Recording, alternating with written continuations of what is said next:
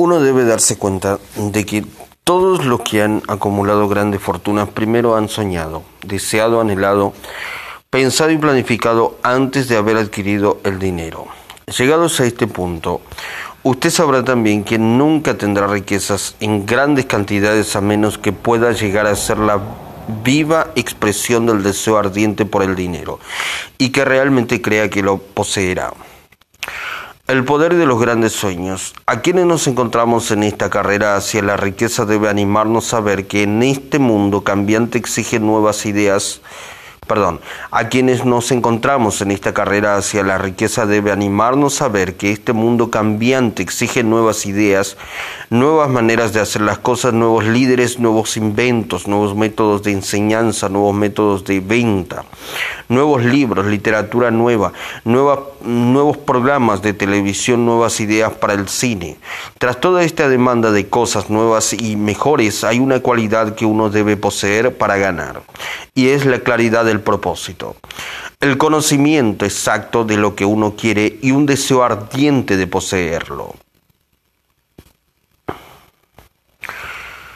Lo que deseamos acumular riqueza, debemos recordar que los verdaderos líderes del mundo han sido siempre hombres que han sabido dominar para su uso práctico las fuerzas invisibles e intangibles de la oportunidad que está por surgir y han convertido esas fuerzas o impulsos de pensamiento en rascacielos, fábricas, aviones, automóviles y toda forma de recursos que hace la vida más placentera. Al planear la adquisición de su posesión de riqueza, no se deje influir por quienes menosprecien sus sueños. Para lograr grandes ganancias en este mundo cambiante, uno debe captar el espíritu de los grandes pioneros del pasado, cuyos sueños le han dado a la civilización todo lo que tiene de valioso, el espíritu que infunde energía en nuestro propio país, en las oportunidades de usted y en las mías para alimentar y vender nuestro talento. Si lo que usted quiere hacer está bien y usted cree en ello, adelante, hágalo. Lleve a cabo sus sueños y no haga caso de lo que los demás puedan decir si usted se topa en algún momento con dificultades, ya que tal vez los demás no sepan que cada fracaso lleva consigo la semilla de un éxito equivalente. Thomas Edison soñaba con una lámpara que funcionara con electricidad. Empezó a poner sus sueños en acción y, pese a sus más de 10.000 fracasos, mantuvo sus sueños hasta que lo convirtió en una realidad física. Los soñadores prácticos no se rinden. Whelan, que soñaba con una cadena de tiendas de cigarros transformó sus sueños en acción y ahora las United Cigar Stores ocupan algunas de las mejores esquinas de las ciudades estadounidenses. Los hermanos Wright soñaron con una máquina que volara por el aire. Ahora podemos ver en todo el mundo que sus sueños se han cumplido. Marconi soñaba con un sistema para dominar las intangibles fuerzas del éter. Las pruebas de que no soñaban en vano podemos encontrarlas en cada aparato de radios y de televisión que hay en el mundo. Quizá le interese saber que los amigos de Marconi lo pusieron bajo custodia y fue examinado en un hospital para psicópatas cuando anunció que había descubierto un principio mediante el cual podría enviar mensajes a través del aire sin ayuda de cables ni ningún otro medio físico de comunicación. A los soñadores de hoy en día les va mejor. El mundo está lleno de una abundancia de oportunidades que los soñadores del pasado jamás conocieron. ¿Cómo hacer que los sueños despeguen de la plataforma de lanzamiento? Un deseo ardiente de ser o de hacer es el punto inicial desde que el soñador debe lanzarse. Los sueños no nacen de la indiferencia, pereza o falta de ambición. Recuerde que todos los que consiguen triunfar tienen un mal comienzo y pasan por muchas dificultades antes de llegar. El cambio en la vida de la gente de éxito suele surgir en el momento de algunas crisis, a través de la cual les es presentado su otro yo. John Buenan escribió Pilgrim's Progress, que se cuenta entre lo mejor de la literatura inglesa, después de haber estado confinado en prisión y haber sido duramente castigado a causa de sus ideas sobre la religión. O. Henry descubrió el genio que dormía en su interior después de haber conocido graves infortunios y estar encarcelado en Columbus, Ohio. Forzado a través de la desgracia a conocer a su otro yo y a usar su imaginación, descubrió que era un gran autor en vez de un miserable criminal y marginado social. Charles Dickens empezó pegando etiquetas en latas de betún. La tragedia de su primer amor penetró las profundidades de su alma para convertirlo en uno de los más grandiosos autores del mundo. Esa tragedia produjo primero David Copperfield y luego una sucesión de obras que hacen un mundo mejor y más rico a todo aquel que lee sus libros. Helen Keller, que quedó sorda, muda y ciega después de nacer, pese a su terrible desgracia, ha escrito su nombre con letras indelebles, perdón, en las páginas de la historia de los grandes. Toda su vida ha sido la demostración de que nadie está derrotado mientras no acepte la derrota como una realidad. Robert Burns era un campesino analfabeto, sufrió la maldición de la pobreza y creció para ser un borracho. El mundo fue mejor gracias a su vida, porque vistió de prendas hermosas sus pensamientos poéticos y con, por tanto, arrancó su espino, perdón, arrancó un espino para plantar un rosal en su lugar. Beethoven era sordo y Milton ciego, pero sus nombres perdurarán en el tiempo, porque soñaron y tradujeron sus sueños en ideas organizadas. Hay una diferencia entre suspirar por algo y hallarse preparado para recibirlo. Nadie se encuentra listo para nada hasta que no crea que puede adquirirlo, que pueda adquirirlo, perdón. El estado mental debe ser la convicción y no la mera esperanza o anhelo. La mente abierta es esencial para creer. La mente cerrada no inspira fe, ni coraje, ni convicción. Recuerde, no se requiere más esfuerzo para apuntar alto en la vida, para reclamar abundancia y prosperidad del que hace falta para aceptar la miseria y la pobreza. Un gran poeta ha expresado acertadamente esta verdad universal en unas pocas líneas. Hice un pacto con la vida por un penique y la vida no me dio más. Sin embargo, le imploré a la noche cuando contaba mis escasos bienes, porque la vida es un empleador justo. Te da lo que le pides, pero cuando has fijado el precio debes aguantar la tarea. Trabajé por un salario insignificante, solo para descubrir perplejo que cualquier paga que hubiera pedido a la vida, ésta me la hubiese pagado de buen grado. El deseo es más listo que la madre naturaleza. Como culminación adecuada de este capítulo, quiero presentar a una de las personas más excepcionales que he conocido. Lo vi por primera vez Pocos minutos después de que hubiera nacido, vino a este mundo sin ningún rastro físico de oído. Y el médico admitió, cuando le pedí su opinión sobre el caso, que el niño sería sordo y mudo toda la vida. Me opuse a la opinión del médico, estaba en mi derecho. Yo era el padre del niño, tomé una decisión y me formé una opinión. Pero expresé esa opinión en silencio, en el fondo de mi corazón. En mi interior supe que mi hijo oiría y hablaría. ¿Cómo? Estaba seguro de que tenía que haber una manera y sabía que la encontraría. Pensé en las palabras del inmortal Emerson. El curso de las cosas acontece para enseñarnos la fe. Solo necesitamos estar atentos. Hay indicadores claves para cada uno de nosotros. Y si escuchamos con humildad, oiremos la palabra justa. La palabra justa, deseo. Mucho más que ninguna otra cosa, yo deseaba que mi hijo no fuera sordomudo.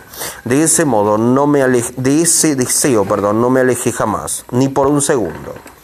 ¿Qué podía hacer? ¿Encontraría alguna forma de trasplantar a ese niño mi propio deseo ardiente de dar con maneras y medios de hacer llegar el sonido a su cerebro sin la ayuda de los oídos?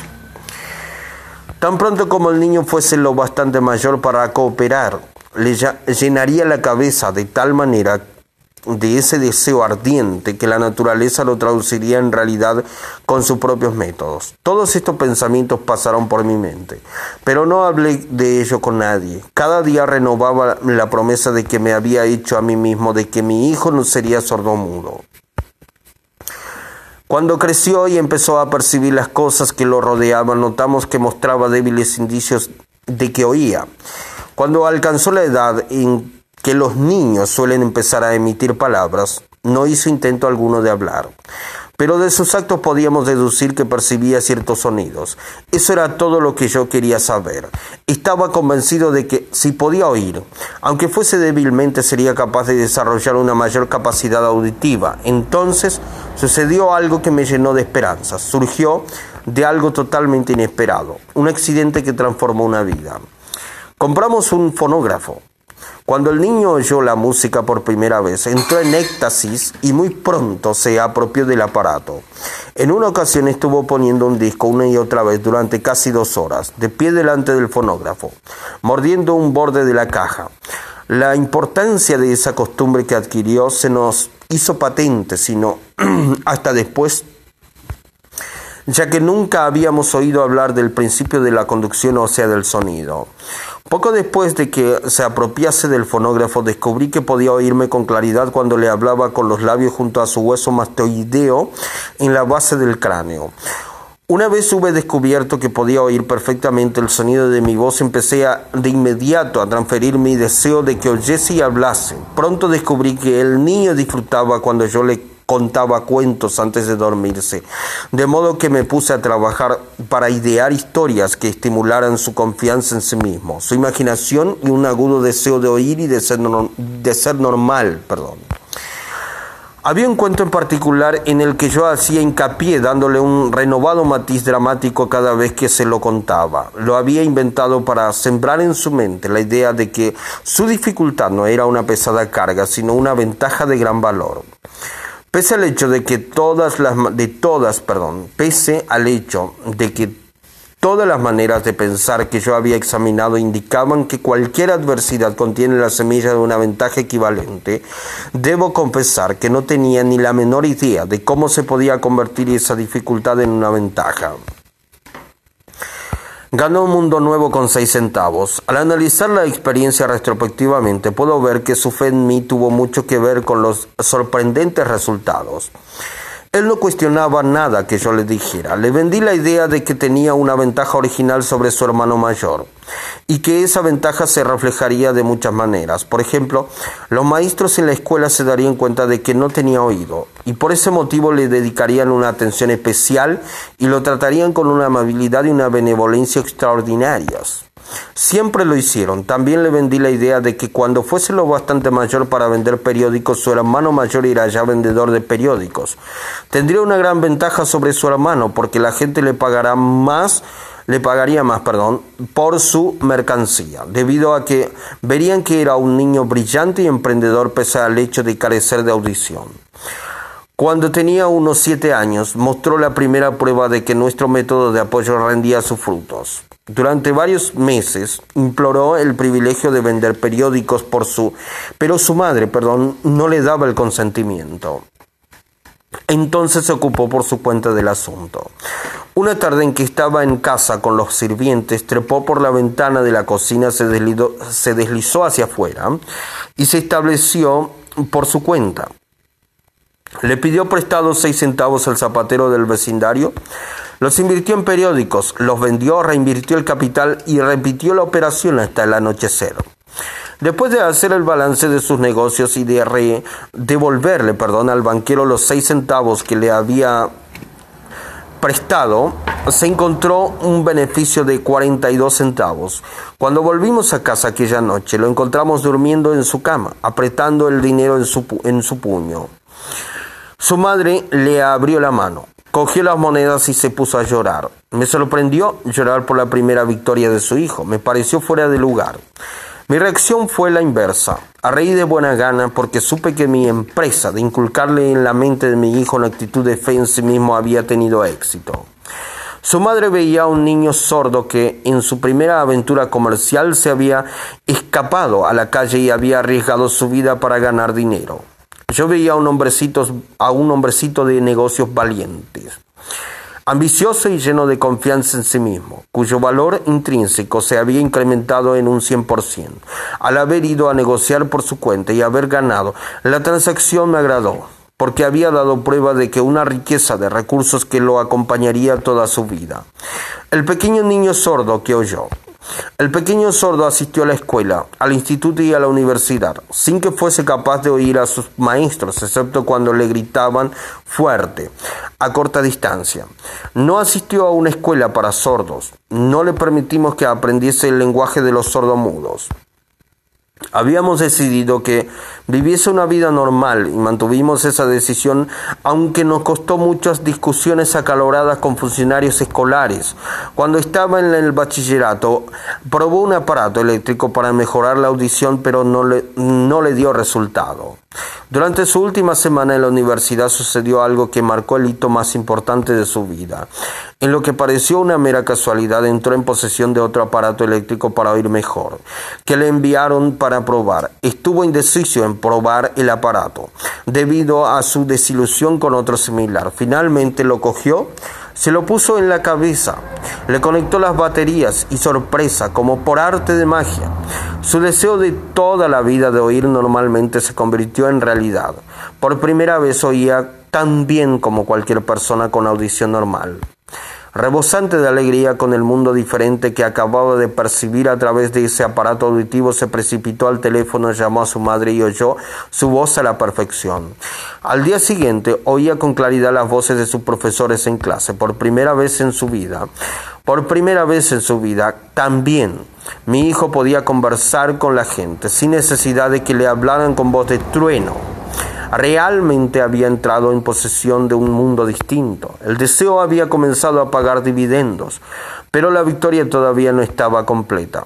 El muchacho tenía que encontrar todavía una manera definida y práctica de convertir su desventaja en una ventaja equivalente. Ideas que obran milagros. Sin apenas darse cuenta de la importancia de lo que acababa de obtener, pero embriagado con la alegría del descubrimiento de ese mundo de sonidos, escribió una entusiasta carta al fabricante del audífono, relatándole su experiencia. Algo en ella hizo que la compañía lo invitase a Nueva York.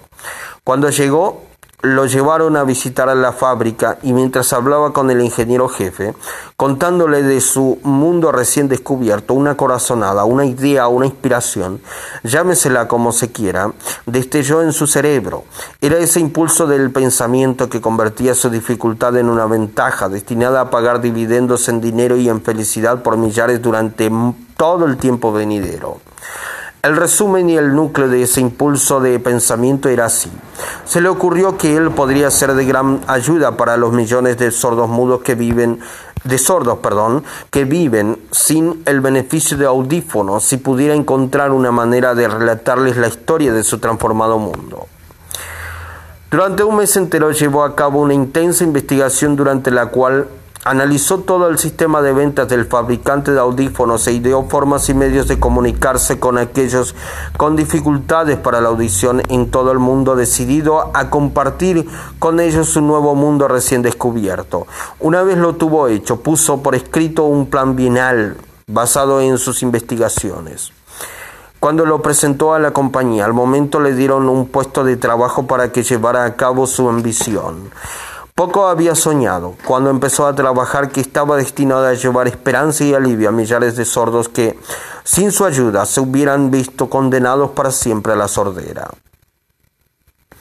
No me cabe duda de que Blair hubiera sido sordomudo toda su vida, si su madre y yo no las hubiésemos ingeniado para formar su mente tal como lo hicimos.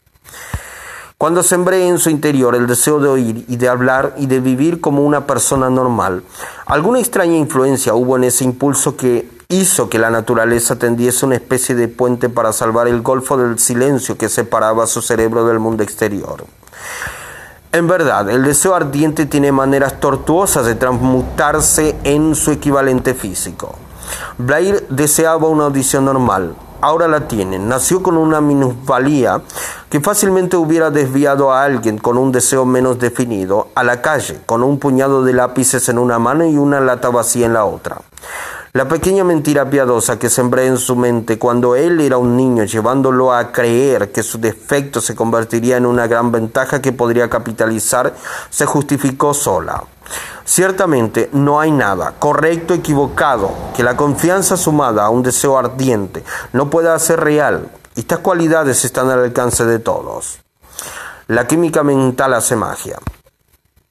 Un breve párrafo en un despacho de noticias en relación con Madame Schussmann-Hein da la clave del estupendo éxito de esta mujer como cantante. Cito el párrafo porque la clave que contiene no es otra que el deseo. El comienzo de su carrera, perdón, al comienzo de su carrera, Madame Schuss-Mannheim visitó al director de la ópera de Viena para que le hiciera una prueba de voz, pero él no la aprobó. Después de echar un vistazo a la desgarbada y pobremente vestida muchacha, exclamó, nada cordial, con esa cara y sin ninguna personalidad, ¿cómo espera tener éxito en la ópera? Señorita, olvídese esa idea. Cómprese una máquina de coser y póngase a trabajar. Usted nunca podrá ser cantante. ¿Nunca? Es demasiado tiempo. El director de la ópera de Viena sabía mucho sobre la técnica del canto. Sabía muy poco del poder del deseo. Cuando éste asume las proporciones de una obsesión, si hubiera conocido mejor ese poder, no hubiese cometido el error de condenar el genio sin darle una oportunidad. Hace varios años, uno de mis socios enfermó, se puso cada vez peor a medida que el tiempo transcurría y finalmente lo llevaron al hospital para operarlo. El médico me advirtió que había muy pocas posibilidades de que yo volviera a verlo con vida. Pero esa era la opinión del médico y no la del paciente. Poco antes de que se lo llevaran al quirófano, me susurró con voz débil, no se preocupe, jefe, en pocos días habré salido de aquí. Una enfermera me miró apenada pero el paciente se recuperó satisfactoriamente. Cuando todo hubo terminado, su médico me dijo, no lo salvó otra cosa que su deseo de vivir. Nunca hubiera salido de este trance si no se hubiese negado a aceptar la posibilidad de la muerte. Creo en el poder del deseo, respaldado por la fe porque he visto cómo ese poder elevaba a hombres desde comienzos humildes a posiciones de poder y riqueza. Lo he visto cómo saqueaba la tumba de sus víctimas, cómo servía de medio para que los hombres llevaran a cabo su rehabilitación después de haber fracasado en su centenar de formas distintas. Lo he visto darle a mi propio hijo una vida normal, feliz y llena de éxito, a pesar de que la naturaleza lo enviase a este mundo sin oído. ¿Cómo se puede dominar y usar el poder del deseo? Eso queda explicado en este capítulo y los subsiguientes de este libro, mediante algún extraño y poderoso principio de química mental que nunca ha divulgado, la naturaleza envuelve en el impulso del deseo ardiente, ese algo que no reconoce la palabra imposible, ni acepta el fracaso como realidad. No hay límites para la mente excepto las que aceptamos. Tanto la pobreza y la riqueza son vástagos del pensamiento. Capítulo 3. La fe. Visualización y creencias en la consecución del deseo. El segundo paso hacia la riqueza. La fe es el elemento químico primordial de la mente. Cuando la fe se mezcla con el pensamiento, el subconsciente capta la vibración, la traduce en su equivalente espiritual, la transmite a la inteligencia universal, como en caso de la plegaria. Las emociones de la fe, el amor y el sexo son las más poderosas entre las principales emociones positivas. Cuando se mezclan las tres, tienen el efecto de colorear el pensamiento de tal manera que éste alcanza el momento del subconsciente y allí se transforma en su equivalente espiritual. la única forma que induce una respuesta de la inteligencia infinita. ¿Cómo desarrollar la fe? Tenemos un planteamiento que le ayudará a comprender mejor la importancia que el principio de autosugestión asume en la transmutación del deseo en su equivalente físico o monetario. La fe es un estado mental que se puede inducir o crear con la afirmación o con las repetidas instrucciones al subconsciente a través del principio de autosugestión. Como ejemplo, considere el propósito por el que presumiblemente usted está leyendo este libro. El objetivo es, por supuesto, adquirir la capacidad de transmutar el pensamiento intangible del impulso del deseo en su equivalente, en su contrapartida, perdón, física del el dinero. Perdón. El objetivo es, por supuesto, adquirir la capacidad de transmutar el pensamiento intangible del impulso del deseo en su contrapartida física, el dinero. Al llevar a cabo las instrucciones descritas en los capítulos sobre la autosugestión y el subconsciente resumidas en el capítulo de la autosugestión, usted puede convencer al subconsciente de que cree que recibirá lo que está pidiendo, y ello actuará en esa creencia que su subconsciente le devolverá en forma de fe, acompañada de planes precisos para procurar eso que usted desea. La fe es un estado mental que usted puede incrementar a voluntad. Una vez que haya dominado esos los 13, perdón, principios porque se trata de un estado mental que crece voluntariamente a través de la aplicación de esos principios. La repetición de la afirmación de órdenes a su subconsciente es el único método conocido del crecimiento voluntario de la emoción de la fe. Quizás el concepto le quede más claro con la siguiente explicación de la forma en que los hombres a veces se convierten en criminales. Para decirlo con las palabras de un famoso criminólogo, cuando los hombres entran por primera vez en contacto con el crimen, este les repugna. Si siguen en contacto con él durante algún tiempo se acostumbran y lo toleran. Y si permanecen en contacto con el crimen durante el tiempo suficiente, acaban por aceptarlo y se dejan influir por él es el equivalente, perdón, es el equivalente de decir que cualquier impulso de pensamiento que desea que sea repetidamente encausado hacia el subconsciente resulta aceptado e influye en el subconsciente, que procede a traducir ese impulso en su equivalente físico por el procedimiento más práctico que haya disponible. En relación con esto, vuelvo a considerar la proposición de que todos los pensamientos que han sido emocionalizados, cargados emocionalmente y mezclado con la fe, empiezan inmediatamente a traducirse en su equivalente físico o en su contrapartida. Las emociones son la porción sentimental de los pensamientos son los factores que dan vitalidad y acción a estos. Mezcladas con cualquier impulso de pensamiento, las emociones de la fe, el amor y el sexo le añaden más energía de la que tendría por sí sola. No solo los impulsos de pensamiento que se hayan mezclado con la fe, sino los que se mezclan con cualquiera de las emociones positivas o de las negativas pueden alcanzar el subconsciente e influir en él. Nadie está condenado a la mala suerte. A partir de esta afirmación, usted comprenderá que el subconsciente traducirá en su equivalente físico un impulso de pensamiento de naturaleza negativa o destructiva con tanta facilidad como actuaría con pensamientos de naturaleza positiva o constructiva. Esto explica el extraño fenómeno que millones de personas experimentan denominado infortunio, mala suerte. Hay millones de personas que se creen condenadas a la pobreza, al fracaso, por culpa de alguna fuerza extraña que creen no poder controlar. Ellos son los creadores de su propio infortunio, a causa de esta creencia negativa, que su subconsciente adopta y traduce en su equivalente físico. Este es un momento apropiado para sugerirle que, de nuevo, que usted puede beneficiarse, transmitiendo a su subconsciente cualquier deseo que quiera traducir en su equivalente físico monetario, en un estado de esperanza o convicción de que la transmutación tendrá lugar. Su convicción o su fe es el elemento que determina la acción de su subconsciente. No hay nada que le impida engañar a su subconsciente al darle instrucciones a través de la autosugestión, tal como yo engañé al subconsciente de mi hijo. Para llevar a cabo este engaño de manera más realista, cuando se dirija a su subconsciente, compórtese tal como lo haría si ya estuviera en posesión del objeto material que está pidiendo. Su subconsciente traducirá en su equivalente físico por el medio más práctico y directo cualquier orden que se le dé en un estado de convicción o de fe en que la orden se llevará a cabo. Sin duda, se ha dicho bastante para señalar un punto de partida desde el cual uno puede, mediante la experimentación y la práctica, adquirir la capacidad de mezclar la fe con cualquier orden que se le dé al subconsciente. La perfección surgirá a través de la práctica. No puede aparecer por el mero hecho de leer las instrucciones. Es esencial para usted que estimule sus emociones positivas como fuerzas dominantes de su mente y quite importancia y elimine las emociones negativas. Una mente dominada por emociones positivas se convierte en una morada favorable para el estado mental conocido como fe. Una mente así dominada puede voluntariamente darle al subconsciente instrucciones que éste, perdón, que éste aceptará y ejecutará de inmediato.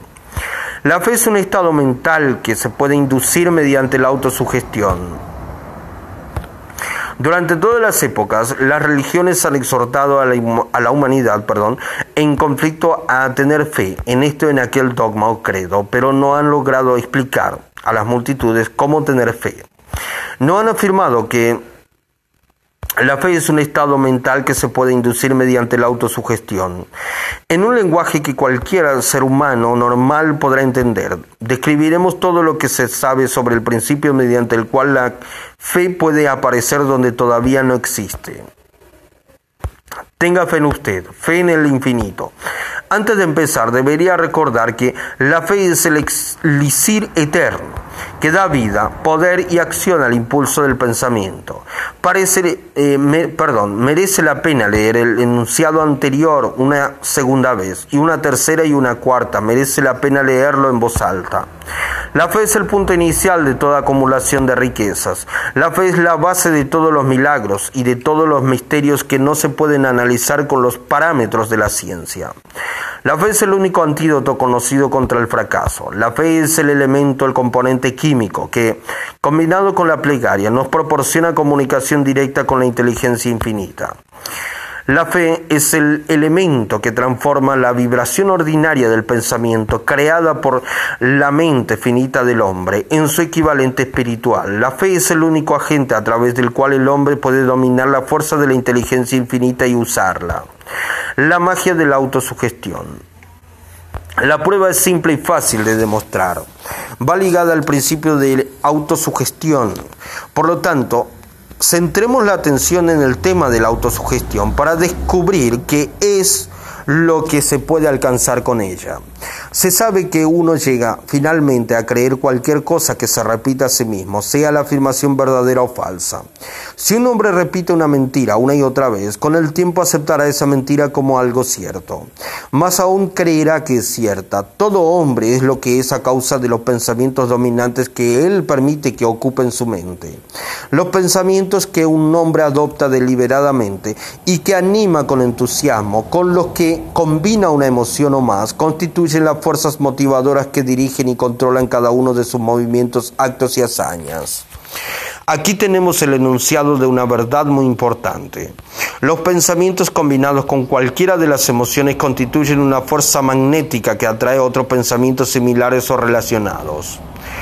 Un pensamiento así magnetizado con la emoción se puede comparar con una semilla que cuando es plantada en terreno fértil germina, crece y se, se multiplica una y otra vez, hasta que aquello que en un principio fue una semillita se convierte en innumerables millones de semillas de la misma clase.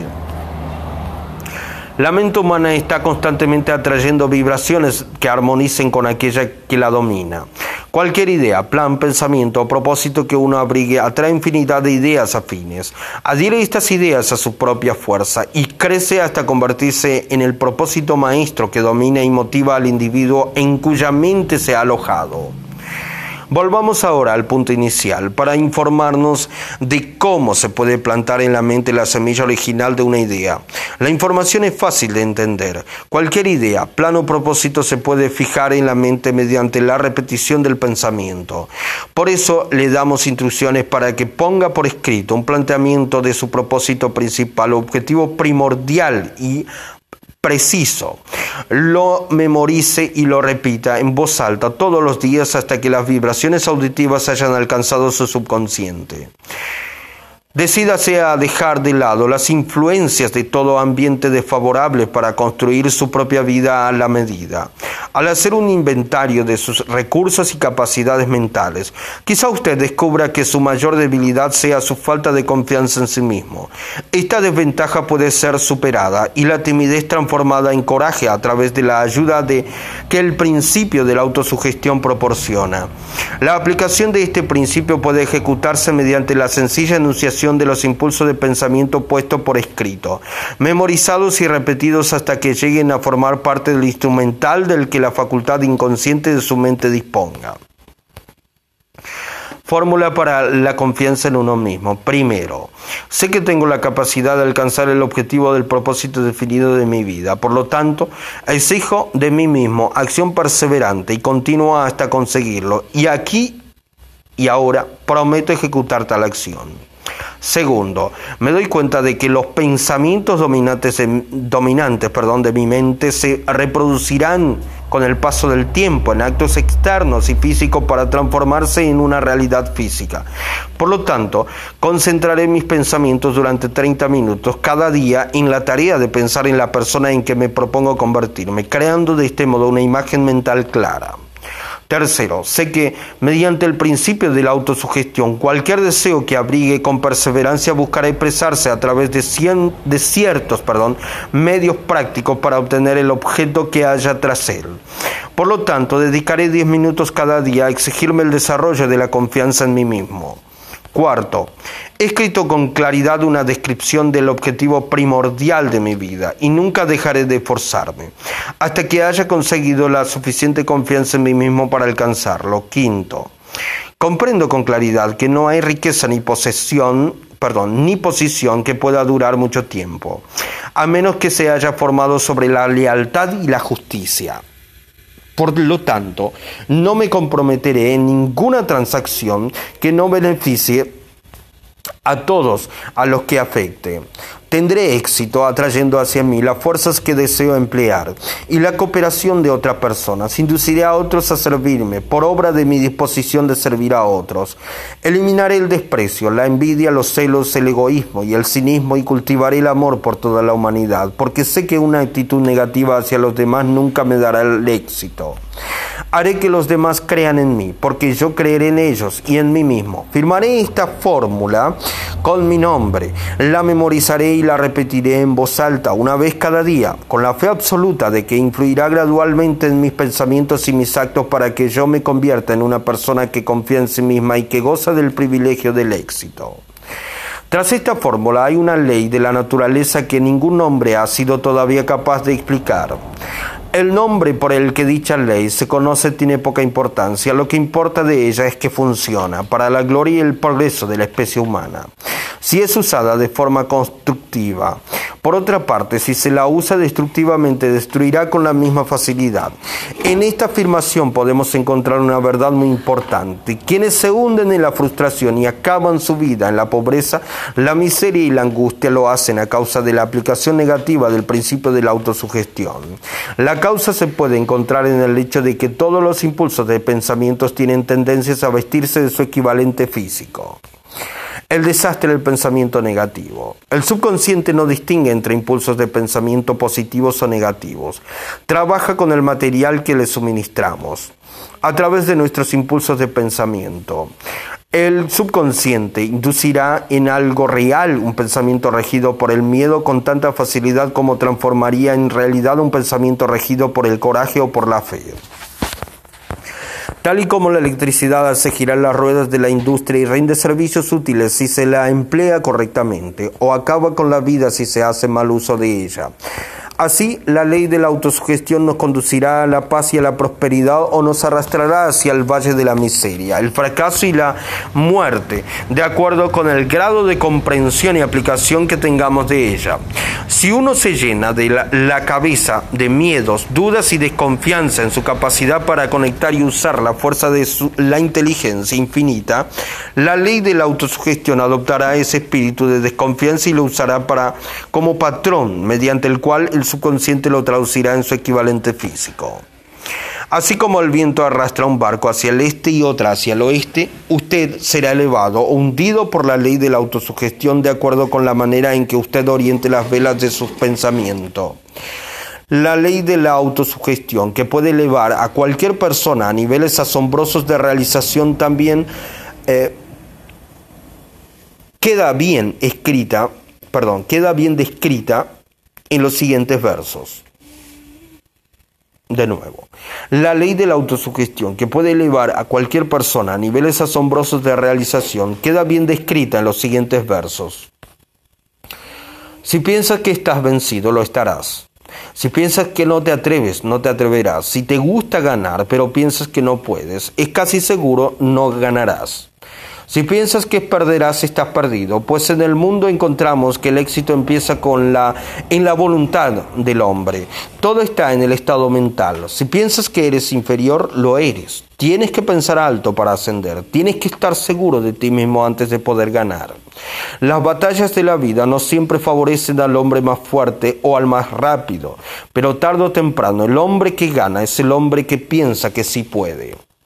Observe las palabras que se han destacado y captará el profundo significado que el poeta expresa. ¿Qué genio yace dormido en su cerebro? En algún rincón de su carácter está latente, dormida la semilla de la realización que, si germinara y se pusiera en acción, lo elevaría a niveles que tal vez usted nunca soñó alcanzar. Así como un virtuoso puede arrancar las melodías más hermosas de las cuerdas de su violín, usted puede despertar el genio que yace dormido en su mente y hacer que lo conduzca hacia arriba, hacia cualquier objetivo que desee alcanzar. Abraham Lincoln fue un fracasado en todo lo que intentó, hasta después de haber alcanzado los 40 años. Fue un don nadie, de ninguna parte, hasta que una gran experiencia entró en su vida y despertó el genio dormido que había en su corazón y en su cerebro para darle al mundo uno de los hombres realmente grandes. Esa experiencia estaba combinada con las emociones de la aflicción y el amor. Le, aconteció a través de Anne Rutke. Rutke, la única mujer a quien él amó realmente.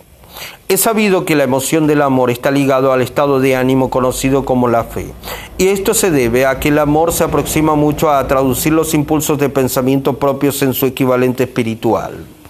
Durante su labor de investigación, el autor ha descubierto, a partir del análisis de la vida y realizaciones de centenares de hombres de posiciones destacadas, que detrás de casi cada uno de ellos existía la influencia del amor de una mujer. Si quiere pruebas del poder de la fe, examine las realizaciones de los hombres y mujeres que se han valido de ella. El nazareno encabeza la lista, la base de la cristiandad es la fe. No importa cuántas personas hayan pervertido o malinterpretado el significado de esta gran fuerza. La esencia de las enseñanzas y de las realizaciones de Cristo, que puede haberse interpretado como milagros, son nada más y nada menos que fe. Si hay fenómenos milagrosos, se producen solo a través del estado mental conocido como la fe. Consideremos el poder de la fe tal como nos la mostró un hombre bien conocido por toda la humanidad, el Mahatma Gandhi, de la India. En este hombre, el mundo tuvo uno de los ejemplos más sorprendentes de las posibilidades de la fe que conozca la humanidad. Gandhi ostentó más poder potencial que ningún otro de sus contemporáneos y ello a pesar del hecho de que no contó con ninguna de las herramientas ortodoxas del poder, tales como dinero, barcos de guerra, soldados ni material bélico. Gandhi, no, Gandhi perdón, no tenía dinero, ni casa, ni siquiera ropas, pero tenía poder. ¿Cómo lo obtuvo? Lo creó a partir de su comprensión del principio de la fe y mediante su capacidad para trasplantar esa fe al espíritu de 200 millones de personas. Gandhi consiguió la sorprendente proeza de influir en 200 millones de para formar un conglomerado humano que se moviese al unísono como un solo hombre. ¿Qué otra fuerza de este mundo aparte de la fe puede lograr tanto? Como una idea construyó una fortuna. Debido a la necesidad de la fe y de la cooperación en el funcionamiento de los negocios y de la industria, será tan interesante como provechoso analizar un suceso que nos proporciona un excelente ejemplo para la comprensión del método por el cual los industriales y los hombres de negocios acumulan grandes fortunas al dar antes de intentar recibir. El suceso elegido para este ejemplo data de comienzos del siglo, cuando se estaba formando la United Steel Corporation, Corporación del Acero de Estados Unidos. A medida que lea la historia, tenga presente esos hechos fundamentales y comprenderá cómo las ideas se han convertido en fortunas inmensas. Si usted es de los que se han preguntado a menudo cómo se han acumulado las grandes fortunas, esta historia de la creación de la United State Steel Corporation le resultará esclarecedora. Si tiene alguna duda de que los hombres pueden pensar y hacerse ricos, esta historia disipará esa duda porque usted podrá ver con claridad en la historia de la United State Steel Corporation la aplicación de una porción importante de los principios que se describen en este libro. El asombroso relato del poder de una idea ha sido escrito de forma espectacular por John Lowell del New York World Telegram y la transcribimos con su cortesía. Un bonito discurso de sobremesa por mil millones de dólares. Aquella noche del 12 de diciembre de 1900, en la que unos 80 miembros de la sociedad financiera se reunieron en el salón de banquetes del University Club en la Quinta Avenida para hacer los honores a un hombre joven del oeste de Estados Unidos. Ni media docena de los invitados supuso que estaban a punto de presenciar el episodio más importante de la historia de la industria estadounidense. J. Edward Simmons y Charles Stewart Smith, llenos de gratitud por la pródiga hospitalidad con que Charles M. Schwab les había regalado durante una reciente visita a Pittsburgh. Habían organizado la cena para presentar a aquel empresario de acero de 38 años a la Sociedad de Banqueros del Este de Estados Unidos pero no esperaban que magnetizara de tal modo la conversación. De hecho, le advirtieron que los corazones que llenaban las camisas de Nueva York no reaccionarían a la oratoria y que ni perdón, y que si no querían aburrir a los Stillman y los Harriman y los Vanderbilt, había sería, perdón, mejor que se limitara a 15 o 20 minutos de trascendencias amables, pero nada más. Incluso John Pierpont Morgan, sentado a la derecha de Schwab, como indicaba su, su dignidad perdón, imperial, había previsto honrar la mesa con su presencia muy brevemente. Y en lo que se refería a la prensa y el público, todo el asunto presentaba tan poco interés que los periódicos del día siguiente ni lo mencionaron. De manera que los dos anfitriones y sus distinguidos invitados probaron los habituales siete u ocho platos. Hubo poca conversación y versada sobre lo que versase fue parca y discreta, aunque algunos de los banqueros y agentes de bolsa habían visto antes a Schwab, cuya carrera había florecido en los bancos de Monongaila. Ninguno lo conocía bien, pero antes de que la velada acabara, ellos, Simone y Master Morgan, quedarían admirados y un bebé de mil millones de dólares, la Unitesta Steel Corporation nacería allí. Quizás sea una lástima para la historia que no se haya hecho ninguna grabación del discurso de Charles Schwab en aquella cena.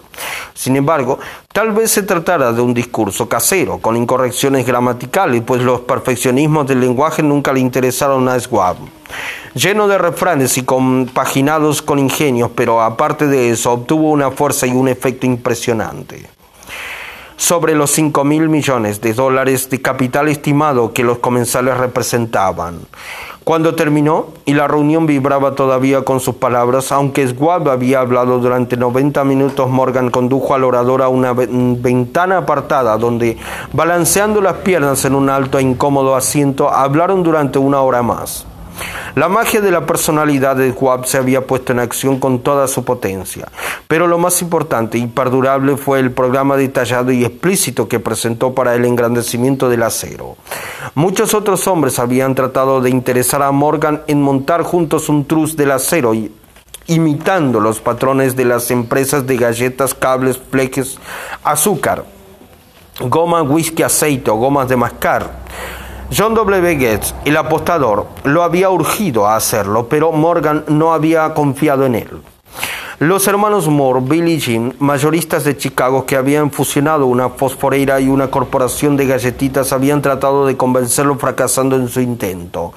Elbert Allegari, el sacrosanto abogado del Estado, quiso atraerlo a su terreno, mas no llegó a ser lo bastante grande como para impresionarlo, hasta que la elocuencia, hasta que la elocuencia de Schwab elevó a JP Morgan a las alturas desde donde pudo visualizar los sólidos resultados del proyecto financiero más atrevido que hubiera concebido nunca. La idea era considerada un delirante sueño de especuladores ingenuos. El magnetismo financiero que hace una generación empezó a atraer miles de compañías pequeñas y a veces ineficazmente dirigidas a combinaciones más grandes y competitivas, se ha vuelto operativo en el mundo del acero gracias a los artilugios de aquel jovial pirata de los negocios, John W. Gates. Este había formado ya la American Steel and Wheel Company con una cadena de pequeñas empresas y junto con Morgan habían creado la Federal Steel Company, pero al lado del gigantesco trust vertical de Andrew Carnegie dirigido por sus 53 accionistas, esas otras combinaciones resultaban insignificantes. Podían combinarse como mejor les pareciese, pero ni todas juntas harían mella en la organización de Carnegie, y Morgan lo sabía. El viejo escocés excéntrico también lo sabía. Desde las majestuosas alturas de Esquivos, Cad había visto primero divertido y luego con resentimiento los intentos de las pequeñas compañías de Morgan entremetiéndose en sus negocios. Cuando esos intentos se tornaron demasiado importantes, el mal genio de Carnegie se convirtió en ira y en deseos de venganza. Decidió duplicar cada fábrica suya por cada una de sus rivales poseyeran.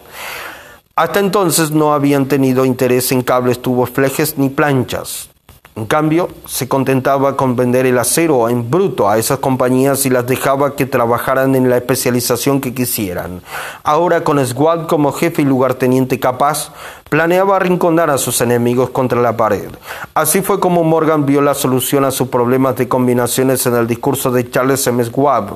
Un truz sin Carnegie, el gigante, no sería ningún truz, sino un pastel de ciruelas sin ciruelas. El discurso de Schwab de aquella noche del 12 de diciembre de 1900 aportó la sugerencia, que no la solicitud, que, de que el vasto imperio Carnegie podía llegar a estar bajo la sombra de Morgan habló del futuro mundial del acero, de reorganización en aras de la eficiencia, de especialización, de deshacerse de compañías improductivas, de la concentración del esfuerzo en las propiedades florecientes, de ahorros en el tráfico de mineral bruto, de ahorros en los departamentos directivos y administrativos, de captar mercados extranjeros. Más que todo eso, les dijo a los bucaneros que había entre ellos donde estaban los errores de su piratería habitual. Sus propósitos, suponía él, habían sido crear monopolios, aumentar los precios y pagarse a sí mismo dividendos exagerados más allá de todo privilegio. Con su estilo campechano, Schwab condenó ese sistema. La estrechez de miras de semejante política, dijo a su auditorio, residía en el hecho de que restringía el mercado en un momento en que todo pugnaba por la expansión abaratando el coste del acero. Explicó, se crearía un mercado expansivo, se idearían más usos para el acero y se captaría una parte considerable del mundo de la industria. En realidad, aunque él no lo supiese, Schwab era un apóstol de la moderna producción masiva. Así acabó la cena en el University Club. Morgan se fue a su casa para pensar en las predicciones de progreso de Schwab. Schwab regresó a Pittsburgh a dirigir el negocio siderúrgico para Web Andra Carnegie, mientras Gary y todos los demás volvían a sus teletipos para especular anticipándose al próximo movimiento. No tardó mucho en suceder. A Morgan le llevó más o menos una semana digerir el festín de razonamiento que Schwab le había puesto delante. Cuando se aseguró de que no iba a sufrir ninguna indigestión financiera, llamó a Schwab y se encontró con un hombre bastante tímido, al señor Carnegie. Le dijo a Schwab, quizás no le perdón, quizás no le alegrara mucho descubrir que el presidente de su conglomerado de empresas había estado coqueteando con el emperador de Wall Street el barrio que Carnegie había resuelto no pisar jamás. Entonces John W. Gates que hacía de intermediario entre Morgan y Schwab, sugirió que si Schwab estuviera casualmente de paso por el Bellevue Hotel de Filadelfia, JP Morgan podía coincidir con él en el mismo sitio. Sin embargo, cuando Schwab llegó, Morgan se hallaba enfermo en su casa de Nueva York y presionado por la invitación del hombre mayor, Schwab viajó a Nueva York y se presentó ante la puerta de la biblioteca del financiero. En la actualidad, ciertos historiadores de la economía han expresado la sospecha de que esta historia, desde el principio a fin, fue planificada por Andrew Carnegie, que la cena en honor de Schwab, el célebre discurso, la reunión del domingo por la noche entre Schwab y el rey del dinero fueron sucesos que el sagaz escocés había preparado de antemano. La verdad es precisamente todo lo contrario. Cuando Squad fue llamado a cerrar el trato, ni siquiera sabía si el jefecito, como llamaban a Squad, prestaría atención a una oferta de vender, en particular a un grupo de hombres a quienes Andrew consideraba dotados de algo menos que la beatitud. Pero Swab acudió a la reunión con seis hojas escritas de su puño y letra, llenas de datos que según él representaban el valor físico y potencial de rendimiento de cada compañía metalúrgica que él consideraba una estrella esencial en el nuevo firmamento del metal. Cuatro hombres sopesaron esos esquemas durante toda la noche. El jefe, por supuesto, era Morgan, firme en su credo del derecho divino del dinero. Con él estaba su socio aristocrático, Robert Bacon, un erudito, un caballero. El tercero era John W. Gates, a quien Morgan tachaba de apostador y utilizaba como herramienta. El cuarto era Schwab, y que sabía más, perdón, que sabía más sobre el proceso de elaborar y vender acero que cualquier grupo de hombres de su época. A lo largo de aquella conferencia, los esquemas del hombre de Pittsburgh no se cuestionaron nunca. Si él decía que una compañía valía tanto, así era, y punto. También insistió en incluir en la combinación solo las empresas que él tenía nominadas. Había concebido una corporación sin dobleces, dando, perdón, donde ni siquiera que daba lugar para satisfacer la codicia de amigos que deseaban descargar sus compañías sobre los anchos hombros de Morgan. Al amanecer Morgan se puso de pie y se desperezó. Solo quedaba una pregunta pendiente. ¿Cree que puede persuadir a Andrew Carnegie de vender? Preguntó. Puedo intentarlo, repuso Schwab. Si usted consigue que venda, me comprometeré en todo este asunto, aseguró Morgan. Hasta allí todo iba bien, pero Vendería Carnegie, ¿cuánto pediría Schwab? Pensaba en unos 320 millones de dólares. ¿Cómo se efectuaría el pago? ¿En acciones ordinarias o preferentes? ¿En bonos? ¿En efectivo? Nadie podía reunir 320 millones de dólares en efectivo. En enero acudieron a un partido de golf en los helados prados de Santa Andrews, en Westchester. Andrew envuelto en jersey, bien abrigado, y Charlie conversando de trivialidades para ejercitar el buen humor, pero no se pronunció ni una palabra sobre negocios hasta que la pareja se sentó en la cálida sala de la cabaña que Carnegie poseía cerca de allí. Entonces, con el mismo poder que de convicción, perdón, con que había hipnotizado a 80 millonarios en el University Club, Schwab dejó caer rutilantes promesas de retiro y comodidad de los innumerables millones que satisfarían, satisfarían perdón, los caprichos sociales del viejo escocés. Carnegie estuvo de acuerdo, escribió algo en un trozo de papel y dijo, muy bien, venderemos por ese precio.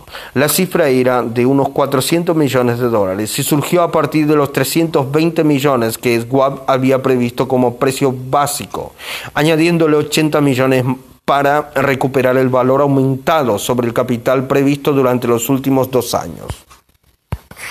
Más tarde, en la cubierta de un transatlántico, el escocés le decía arrepentido a Morgan, ojalá te hubiera pedido 100 millones más. Si me los hubieras pedido, te los hubiese pagado. Le respondió Morgan, aimadamente. Hubo cierto alboroto, por supuesto. Un corresponsal británico envió un cable diciendo que el mundo del acero extranjero estaba aterrado ante la gigantesca corporación. El presidente Hadley de Yale declaró que a menos que se regulasen los trus, el país tendría un emperador en Washington durante los próximos 25 años. Pero ese hábil agente de bolsa que Ken era, se aplicó a su trabajo de impulsar tan vigorosamente las nuevas acciones hacia el público que todo el exceso de liquidez estimado por algunos en cerca de 600 millones de dólares fue absorbido en un abrir y cerrar de ojos. De manera que Carnegie obtuvo sus millones, el sindicato de Morgan consiguió 62 millones por todos sus problemas y todos los muchachos, desde Getz a Gary, también ganaron sus millones. Schwab, de 38 años, obtuvo su recompensa. Fue nombrado presidente de la nueva corporación y ostentó el cargo hasta 1930. La riqueza empieza con el pensamiento. La impresionante historia del gran negocio que usted acaba de leer es un ejemplo perfecto del método por el cual el deseo puede transmutarse en su equivalente físico. Esa gigantesca organización se creó en la imaginación de un hombre. El plan por el que le proporcionaban a la organización hornos de acero que aportaban su estabilidad financiera se creó en la mente de la misma persona. Su fe, su deseo, su imaginación, su perseverancia fueron los verdaderos ingredientes esenciales que conformaron la United Steel Corporation. Los hornos y los equipos mecánicos adquiridos por la empresa después de haber surgido a la existencia legal fueron incidentales, pero un análisis cuidadoso revelará el hecho de que el valor aumentado de las propiedades adquiridas por la corporación se incrementó en unos 600 millones de dólares por la mera transacción que los consolidaba bajo una misma gerencia. Perdón. En otras palabras, la idea de Charles M. Schwab sumada a la fe con la que contagió a JP Morgan y a los demás, había dado unos beneficios de unos 600 millones de dólares. No es una suma insignificante por una sola idea. La Unity State Steel Corporation prosperó hasta convertirse en una de las empresas más ricas y poderosas de Estados Unidos, dando empleo a miles de personas desarrollando nuevas aplicaciones para el acero y abriendo nuevos mercados, demostrando de ese modo que los 600 millones de beneficios de la idea de Schwab produjo estaban bien merecidos. La riqueza empieza en la forma de un pensamiento.